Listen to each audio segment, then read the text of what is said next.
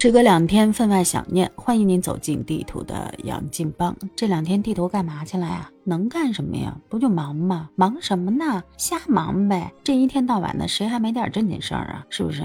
今天我们聊点什么呢？照旧惯例，把全网呢搜罗一个遍儿，地图呢给您筛选出一些比较好玩的新闻，然后咱们来说道说道，评论评论。说有这么一个男的，人家结婚呢，他一哥们儿好友，然后大老远的背了八十四斤重的硬币来参加婚礼，好多人就不明就里了，问这干嘛呀？这背这么多硬币是干什么呀？原来呀，礼轻情意重，这人家叫礼重情也重。这哥们儿呢，跟他这个结婚的这哥们儿呢，俩人是好兄弟。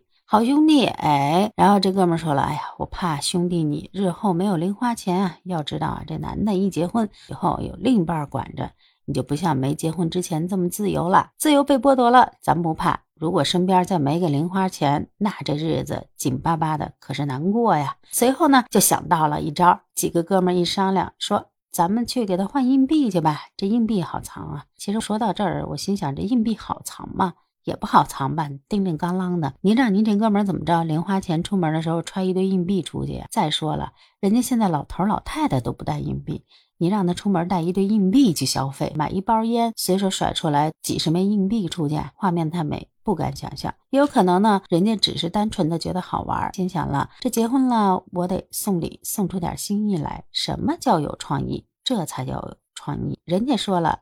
这八十四斤的硬币得在礼金簿上怎么记呀？人家别人都是随多少多少钱这么一记，您这是什么？随一盆硬币？难道谁家结婚以后还得请银行的朋友帮忙，随手来点个叉啊？这八十四斤硬币，好多人说约莫约莫估略估略一下。也得有六千多块钱，怎么说呢？八十四斤硬币哈，一天揣一斤，他还得花八十四天啊，就是辛苦您这结婚以后的哥们儿了啊！以后每天只要老婆不给钱，自己呢就从这盆里捞点硬币。可是呢，话又说回来了，我就心想，这八十四斤硬币又不好藏，又不好揣，没准结婚以后也已经被没收了。您要有这心思，不如啊，给您这哥们儿网银转账。然后支持支持他，网银转账呢避讳点儿，媳妇儿也就发现不了什么。还有说有一个男的开着开着车，这媳妇儿呢坐在副驾上，阳光有点强烈，习惯性的把挡光板往下一放，这一放不要紧，哎。